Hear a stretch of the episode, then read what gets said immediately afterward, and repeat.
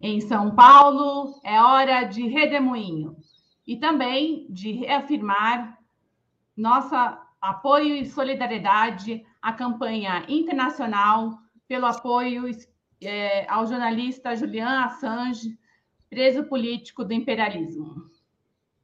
E no Redemoinho de hoje trataremos das questões de manifestações populares.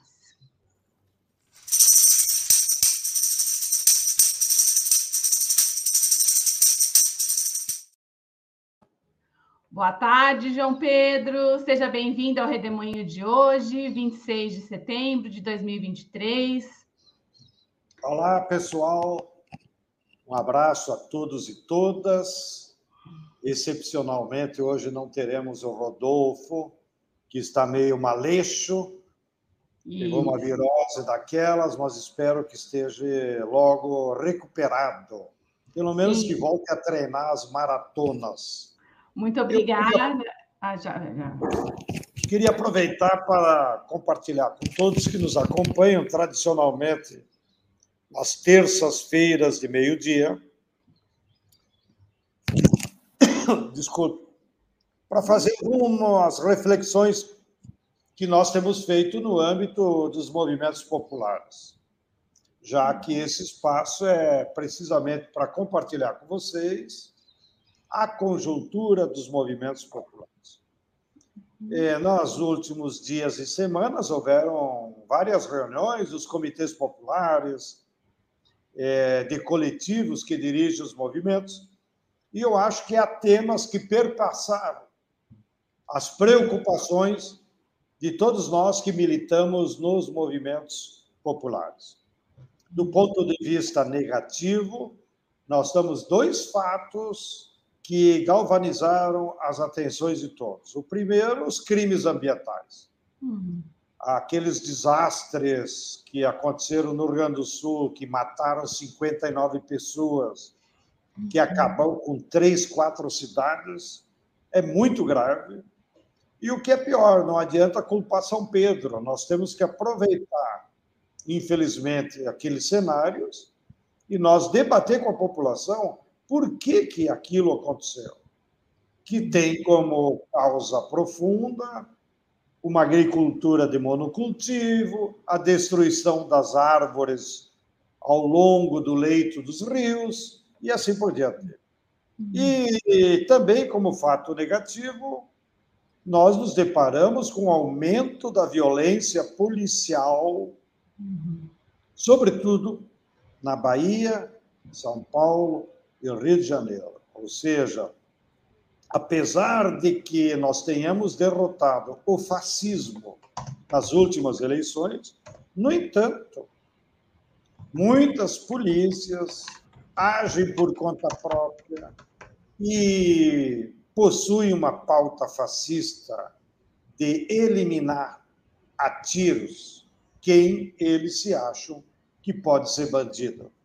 E nessa toada, a gente sabe, muitos jovens têm morrido nas periferias de Salvador, de São Paulo, do Rio de Janeiro, apenas porque são pobres e negros. Então, o aumento da violência policial é, é um fato que vem preocupando a todos os movimentos populares. Houveram algumas manifestações em São Paulo, na Avenida Paulista, no Rio de Janeiro, mas isso é muito preocupante e é preciso que a sociedade brasileira reflita sobre esse racismo estrutural que ainda existe em alguns setores da polícia, mesmo quando há governos progressistas, como o caso da Bahia. Bem, os fatos positivos que aconteceram nas últimas semanas, desde o nosso último programa, é, sem dúvida, que nos encheu de euforia. Primeiro é a vitória dos povos indígenas no STF, que consagrou que aquela tese de adotar um tempo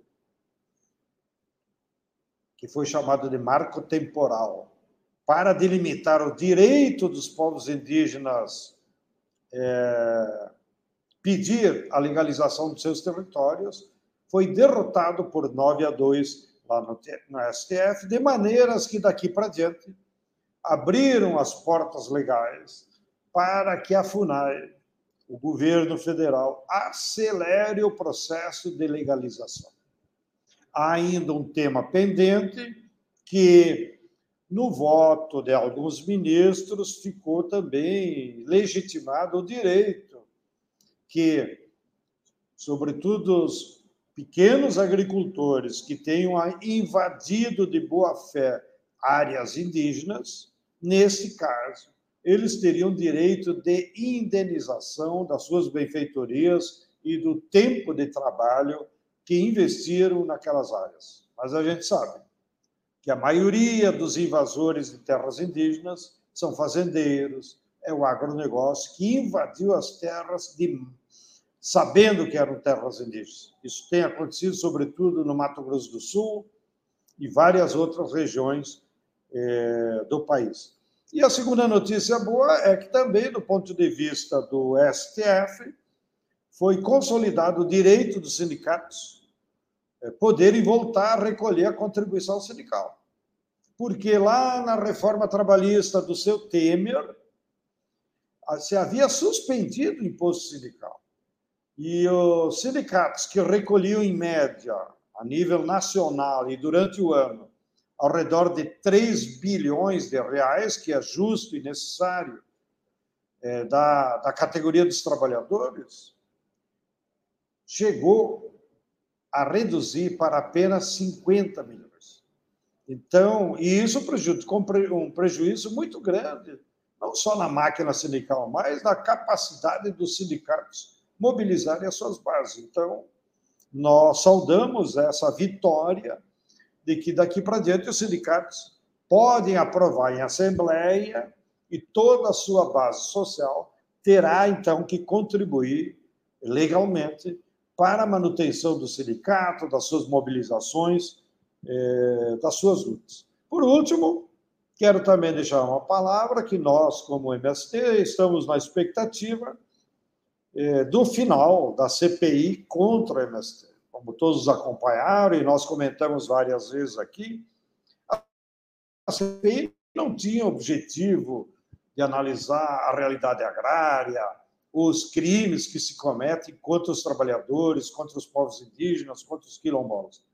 A CPI, convocada pela extrema-direita, nem sequer a bancada ruralista participou, tinha como objetivo criar um palco para que a extrema-direita alimentasse as suas redes sociais.